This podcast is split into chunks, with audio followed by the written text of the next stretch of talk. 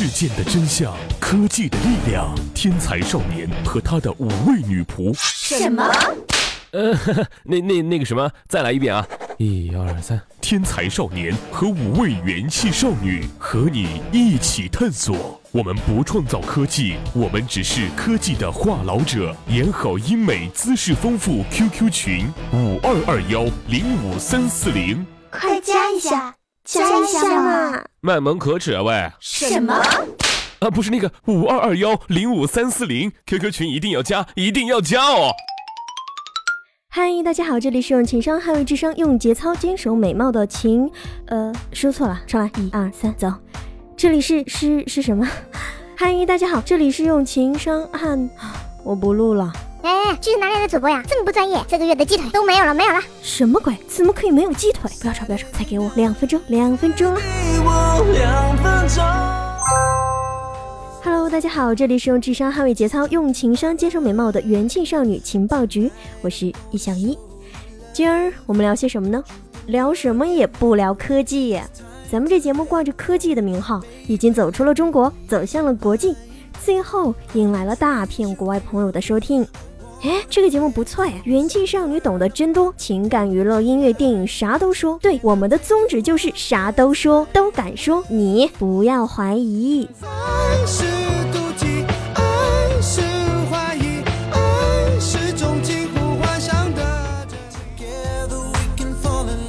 前几天小编发来了一篇文章。今儿啊，咱们就说说这篇文章里头的故事。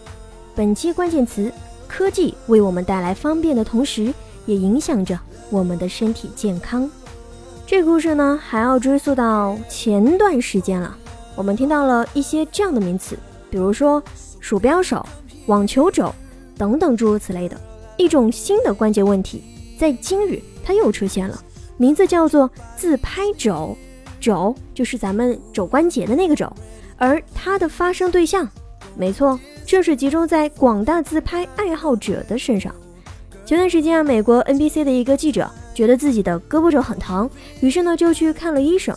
医生问他：“哎，你是不是平时有打网球或者乒乓球呀？”他回答说：“没有呀，不过我经常举着手机自拍。”于是呢，这个记者就成了第一起公开的因为自拍而产生关节问题的案例了。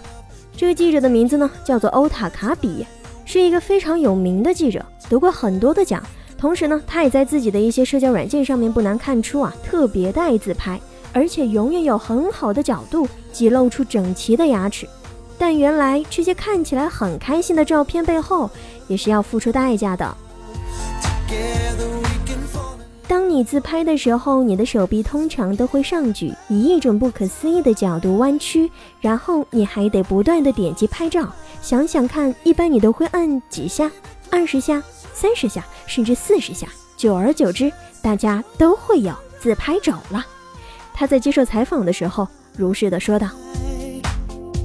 据纽约特种外科医生的一位运动医学医生说道，自拍肘的形成呢，其实和用眼过度的问题是类似的，就是重复着去做一件事情太多了，长时间打字。发短信或者是自拍都会产生腕关综合症和肌腱炎，就像是你打网球打太多会形成网球肘是一样的。这位医生还如实的说道：“虽然他不怎么自拍，但他经常用自己的黑莓手机发短信，于是这拇指这里呀也是出现了一些问题。而这位医生在给这位记者开的治疗建议也是非常简单，就是做一些冷敷和伸展运动。其实最重要的还是要控制，不要过度。”纽约大学的一位康健肌肉骨骼康复专家呢，就说道：最近十几、二十几年，他们观察到的年轻孩子身上因为高新技术而引发的关节问题不断的出现，自拍肘可能就是其中比较新的一种时代产物。而他建议是，为了自己的健康，大家在拍照的时候尽量还是使用一些工具，比如自拍杆来减少胳膊的压力，或者更直接用最原始的方法，让人来帮你拍。他强调，每一个人都应该时刻的注意身体的变化。如果有不舒服的时候，一定要去休息一下，或者是做做冰敷。没有一张照片是值得你那么痛苦的去拍下的。不过呢，得了自拍肘之后，这位记者依然表示自己不会停止自拍。右手不舒服了，那就换左手呗。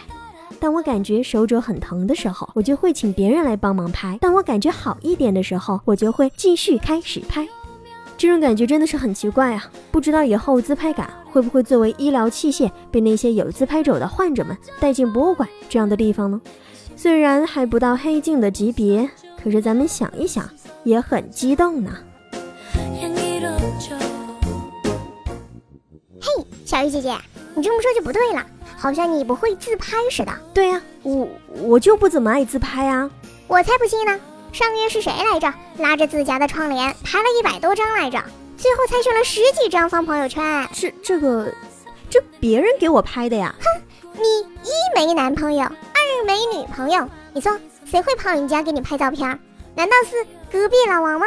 嘿，又是你这熊孩子！你赶紧走开，走开！哎呀，你走走走，回家去，回家去啊！就走，你别推！耶，我还会回来的。